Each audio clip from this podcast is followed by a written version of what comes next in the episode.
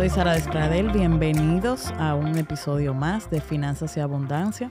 Este podcast que quiero que sirva para que tú avances financieramente y avances en todo en la vida. Desde mi experiencia personal y de la guía hacia muchas personas donde les he abierto puertas hacia un conocimiento que no siempre tenemos a mano y que es un privilegio poder compartir con ustedes porque quisiera haberlo tenido en su momento para mí. Vamos a hablar de la columna vertebral para que tus finanzas estén en orden en un año. Hablemos de presupuesto. Cómo hacer un presupuesto que realmente sirva. Porque muchas veces vemos ese presupuesto como una camisa de fuerza, como algo impuesto, como, como algo tedioso. Hay personas que tú le hablas solo la palabrita presupuesto y le da dolor de cabeza, le da jaqueca o que lo hacen muy motivados y ya luego no lo mantienen, no le dan seguimiento, no les interesa. Entonces, ¿qué tienes que entender? Hacer un presupuesto te va a permitir darle rumbo al dinero. El dinero tiene patitas y si tú no le das un nombre, él, él va a tomar las, que, las que él prefiera. O peor aún, te vas a sentir en descontrol cuando no sepas dónde se te fue tu dinero. Entonces el presupuesto va un camino adelante de que empieces a ganar. ¿Por dónde empieza el presupuesto? Con los ingresos. Los ingresos son la inyección de recursos que va a tener tu presupuesto. Y aquí tiene que ver también con que mm, hay varios extremos. O sea, es muy difícil dar eh, recetas financieras porque las finanzas, vuelvo y repito, son personales. En lo que tiene que ver con ingresos, va a depender de qué tan conformista seas, de qué tan agresivo seas y muchas veces dónde falla el presupuesto de ingresos.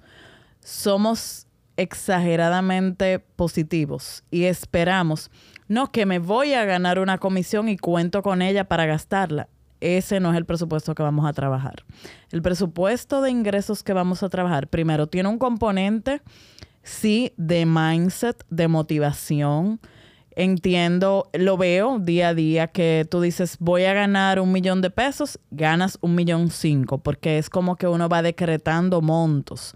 Si tú te pones un techo de que tú no vas a pasar de ganar 15, 20 mil pesos, 30, 40 o 100, ese va a ser tu techo. Tu techo va a llegar hasta donde tengas hambre. Y por eso vemos que mucha gente espera el nacimiento de un bebé y ahí produce el doble. O me voy a casar, ahí aparece dinero de donde no hay. Entonces, una primera regla sería, primero ver con todo lo que yo cuento. Si no tienes un ingreso fijo, rastrea los últimos seis meses y establece un promedio si tienes algún tipo de negocio o de empleo que tenga temporadas, establece quizás negocios, eh, entradas trimestrales. Por ejemplo, alguien que trabaja en una juguetería y tenga algún tipo de comisión, va a saber que esa juguetería tiene picos en diciembre y que quizás se pasa todo el año de una manera más lenta. Lo mismo si trabajas en eventos, quizás vas a tener más eventos en una temporada que en otra y otra va a ser una temporada muerta. Entiendo que en lo que le tomas el ritmo vamos a enfocarnos en un mes. El mes que sigue vamos a establecer un presupuesto y ya luego a nivel más pro vamos a tratar de tener un trimestre y ya luego todo un año, porque eso te va a dar orden. Pero etapa uno, ingresos, ¿cuánto esperas ganar? Como hay una parte que es fija, que quizás eh, puedes contar con ella sí o sí. Ahí viene alguna em, renta, algún, em, algún incentivo que generalmente cuentas con él, alguna manutención, pero, o salario fijo. Pero si todo es variable, establece un promedio realista, no muy optimista, pero tampoco pesimista para que te rete. Una vez que sabes con cuánto pudieras contar, vamos a establecer un presupuesto base cero. ¿En qué consiste un presupuesto base cero? Si te van a entrar 20 mil pesos, tú vas a programar gastos en base a 20 mil pesos. Le vas a dar a cada uno de esos 20 mil pesos un nombre.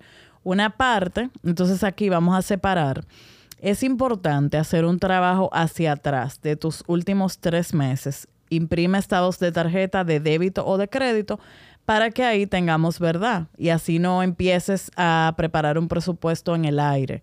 ¿Qué vas a contemplar? Todo lo que es no negociable o básico.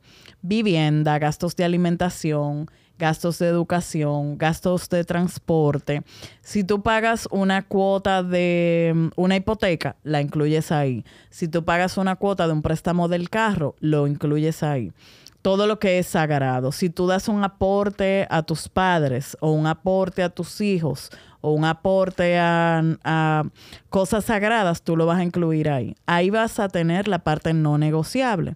Aquí hacemos un paréntesis si no cuentas con ingresos estables, ese, ese, esos gastos no negociables van a ser la base para que tú te retes en lograr esos ingresos. O sea, aquí sería al revés. Si tú eres freelancer y tus gastos mensuales son mínimo 30 mil pesos, tú tienes que buscar la manera de eh, generar esos 20 mil pesos. Entonces ya viene otro renglón que se llaman gastos eh, no, no, vamos a decir, no que no son necesarios, sino que, son gastos ya un poquito más gustos o lujos. Estos gastos, la definición es un lujo necesario, quizás Netflix, pero tú puedes vivir sin Netflix. O sea, cosas en las que gastas que no necesariamente eh, son de vida o muerte, son imprescindibles. Aquí viene comida fuera, Uber,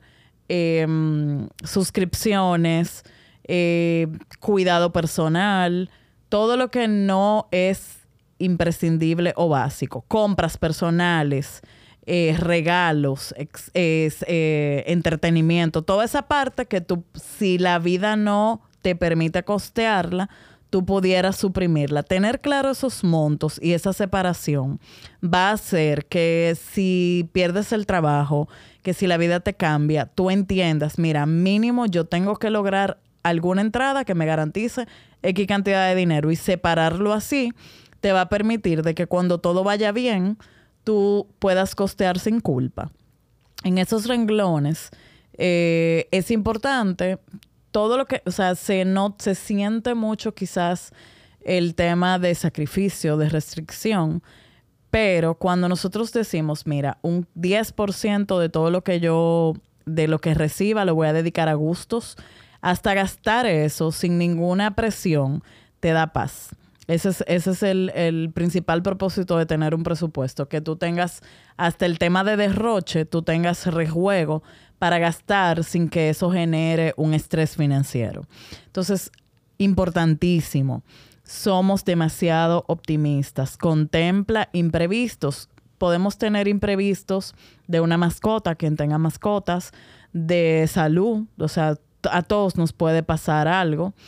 Eh, y aunque tengamos un seguro, quizás hay que pagar un deducible, una muerte de un familiar, un, o sea, podemos hacer una lista larga, pero hay que contemplar reparaciones, etcétera, etcétera, etcétera, todo ese renglón de imprevistos y, con, y dejarlo eh, de rejuego en el presupuesto, porque si mi presupuesto es tan justo, eso va a hacer que no sea real, que hasta una gripe me, me lleve entonces descompletar de un renglón y utilizarlo en otro. Muy importante, establece las categorías que funcionen para ti. No hagas un presupuesto extremadamente complejo que luego no le puedas dar seguimiento y que te genere estrés eh, mantenerlo y, y, traquearlo.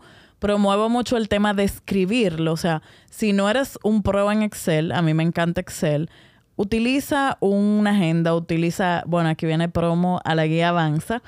¿Por qué yo promuevo escribir? Escribir hace que hagas conciencia, que hagas compromiso no es lo mismo cuando tú tomas lápiz y papel y dices, wow, estoy gastando 12 eh, mil pesos mensuales en comida en la calle. Aquí está mi oportunidad de que el ahorro aparezca en mi vida.